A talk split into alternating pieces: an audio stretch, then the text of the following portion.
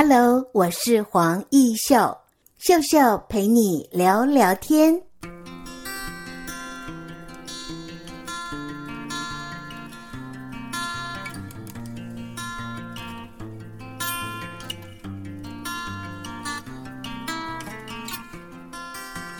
Hello，各位亲爱的听众朋友，大家好，我是黄艺秀。你好，呃，我是四十后的创办人何秀玲，我的工坊名称叫四十后。四十后，这个四是一二三四的四，时呢就是时间的时，上面还有个草字头哦。嗯哼，对。我们就要问何秀玲，为什么会是这样的命名呢？其实当初最当初我们申请在线计划的时候，就想说要取什么名字，然后因为当时知道这个计划名称，是因为我朋友他就是他是超过四十岁了，然后他就 FB 上看到这个计划名称，然后分享给我们。他说：“为什么他好像是有个在线青年的创业计划？”然后他说：“为什么只有四十岁以下的人都申请创业呢？是？难道我们四十岁以后的人就没有梦想了吗？”这样子 对。然后我那时候我想说：“嗯，他讲的这个话蛮有道理。”然后那时候因为我我我是六十五年次的，然后当时属于是在符合那个申请门槛，大概三十九岁、四十岁那个年。嗯、然后我说：“好，那我来申请看看。如果说我申请成功了之后，我这个平台就可以让四十岁以后的人。”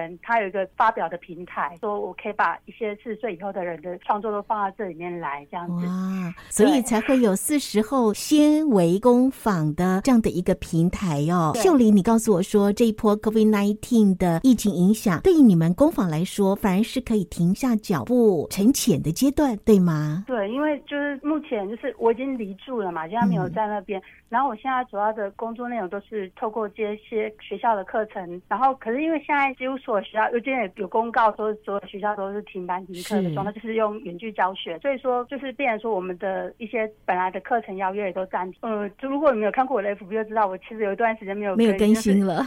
对，就是有时候你在做一个课程的时候，你没有时间再回头整理这些细节，所以真的就是刚好说就利用这段时间，刚好把一些之前没有整理的东西慢慢的放上去。所以在疫情这一波时刻，我们的秀玲也不得闲，对不对？刚好可以做一个大整理。大的从二零一五年你开始创业到现在，这样算一算几年的时间了？敢算？不敢算。现在是几年？二零二一。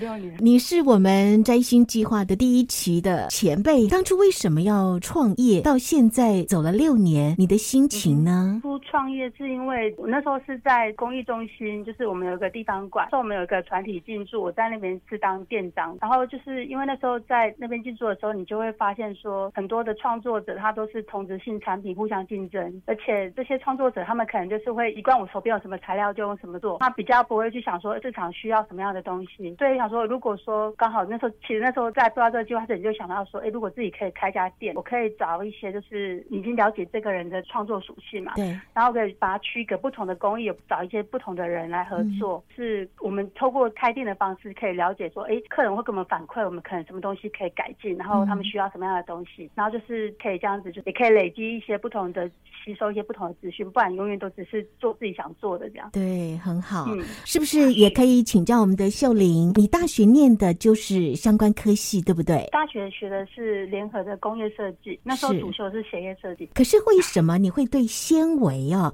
因为你的品牌叫四十后纤维创作嘛，嗯、对于纤维这样的材质特别有感。主要是因为当时我毕业之后，我从事的都是跟设计相关的工作。然后我那个有一次在台北工作的时候，那时候。是做儿童的玩具设计，可是我们是做的是射出的玩具，就是像那种大型的吹气屋啊，或者是一些尺啊、泳圈那些塑胶射出成型的东西。嗯、那那当时就是我们的工厂都是在大陆深圳那边，嗯、那我们就是常常要需要出去外面看我们的打样，那你就会觉得说，为什么我画出来的东西跟他做出来就是有落差？有落差 对，而且你那时候会想说，为什么小朋友玩的东西是那种塑胶冷冰冰的东西？嗯、你会觉得，而且那个好像不是这么自然。对，觉得儿童应该要接触的是比较。天然的材，所以那时候刚好是看到公益中心有一个植物染的课程，然后我就觉得说，好像是可以来上这个课看看，就是了解说，我如果有东西从制成、从染色一直到后面的制作都比较自然的方法，对，嗯、去制作的话，是不是会更符合我的需求？所以当时是因为把它当成另外一个材质去创作的概念，就是以产品开发为基础，然后找如果可以用什么媒材去创作。难怪你会用纤维工艺来记录生命的的感动片段，我有看到，好像是媒体的采访吧，以爱为本，善待万物哦，寻回自然朴实的温润触感，这也就是你当初会想要创业很大的理由吧？对，就是。它会比较接近自然的东西，就是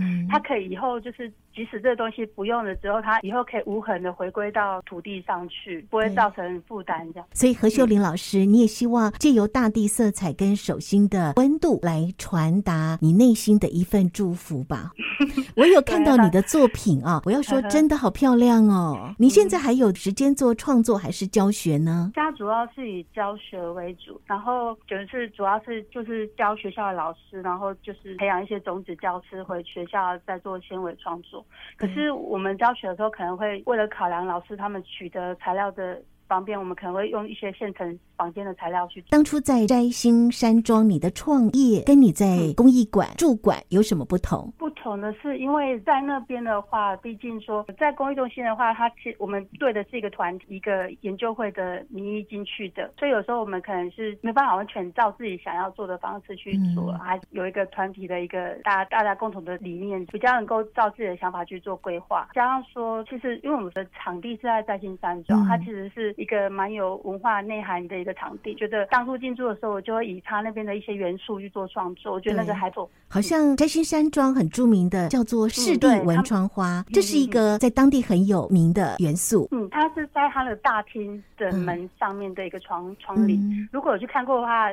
它其实那是可以活动的哦。其实以前古老的建筑，它很多的智慧，它很多的传达在它的建筑里面的。它的四地文，它代表事事如意，然后传达对后代的一些祝福。那也因此，你就当时的创业做了好多的随行护照套，都是用好事这样的一个感觉。四地文，对然后结合红泥土染色，树皮是用植物，它是不允许被存在，就像构树，构树它很容易长。嗯、我那个封套的树皮是停车场有一棵构树要锯掉，然后那时候那个 OT 的管理人员他。知道我在做相关创作，他就说，你要不要留下来？我们锯掉了，如果你要的话，就赶快去把它对，可以保存下来。对，用那个树皮去敲拓出来，做成一个护照套，这样对你来讲是一个很重要的创作元素。用在地的元素，在地的特色的商品。回想这个摘星青年第一期哦，嗯、哇，这个回首当年，好远的感觉。如果说未来年轻世代也想创业，你会给他们什么样的建议呢？如果自己创业的话，就是。你的时间管理很重要，哦、时间管理很重要。对，因为你你是自己的主人了，你没有人会交代你要做什么事，你可能自己要。排定说你什么时候要创作，什么时候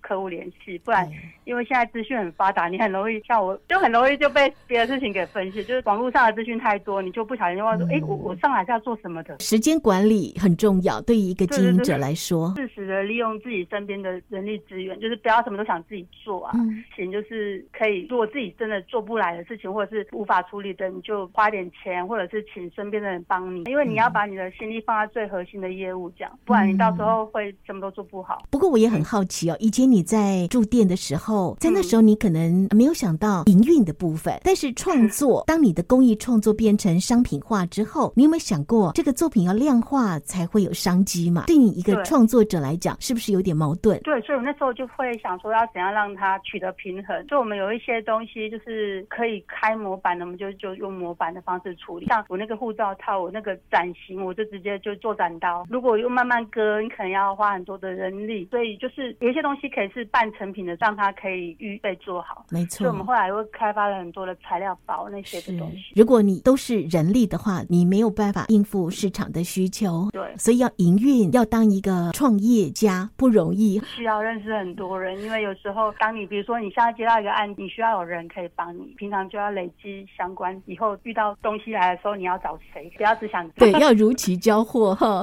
对对，所以要当管理者跟一个很单纯的创作者，好像角色的定位不太一样，很难，嗯、很难，还在学习中。没错，我们休息一会儿，嗯、待会儿继续访问我们的秀玲。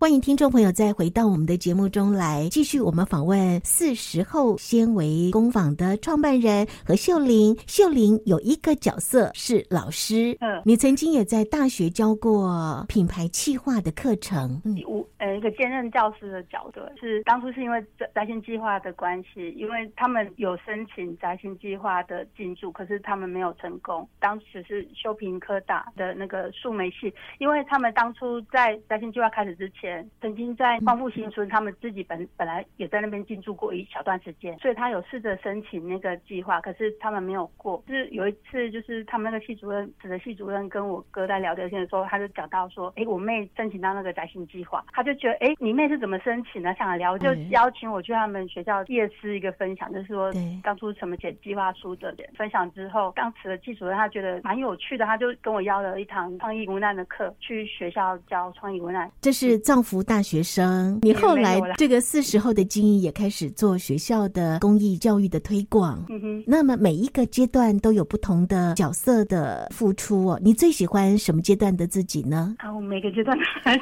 欢。哦，每个阶段都很喜欢，很好。因为每一个都不太一样啊，然后就是反正就随喜。嗯嗯。但是回首四十岁，你有说过，正是一个公益家累积足够实力，然后创作力丰沛的成熟年纪嘛。在那个年纪，你创业了。现在，呃，不管疫情的影响，你还是可以让自己沉潜啊，在这个时候才有时间好好做一个整理，这也是很好的哦。回首这一条公益，不管是创作路或者是创业路，你会给予年轻世代，就是要成为公益职人的年轻人什么样的建议呢？你教学也做过了，然后呢，在公益馆驻店也做过了，成立一个平台也做过了。我会觉得，就是你可能要结交一些跟你同业的，不管是竞争对手或者是合作伙伴都好，是你要有个盟友，创业盟友很重要。哦，创业的 partner。对对对，因为或者是参加一些好的团体，因为其实有一些东西是可以互相交流的。结交不同领域的朋友，你觉得是给年轻人，不管是异业结盟，这是必要的。嗯，不停的学习，不停的学习，不然很像是关在房间里就闭门造车也不好。对，所以我也需要再回去学习的。哇，太好了！我觉得我自己应该最近的阶段应该要等疫情过后，我们再回头再学习，因为永远都有不够的。因为当你实际在执行之后，你才会发现自己哪里不足，然后要补强。对对对，我也发现我们的何秀玲是一个落实终身学习的 好榜样，所以美好年代正是时候啊！呃，你的四十后可能学习的时候也到了，让自己随时都保持最好的创作能量、学习能量，不管疫情的考验，我们随时准备。嗯，节目的最后，我想问一下，你觉得青春是什么？青春离我好远。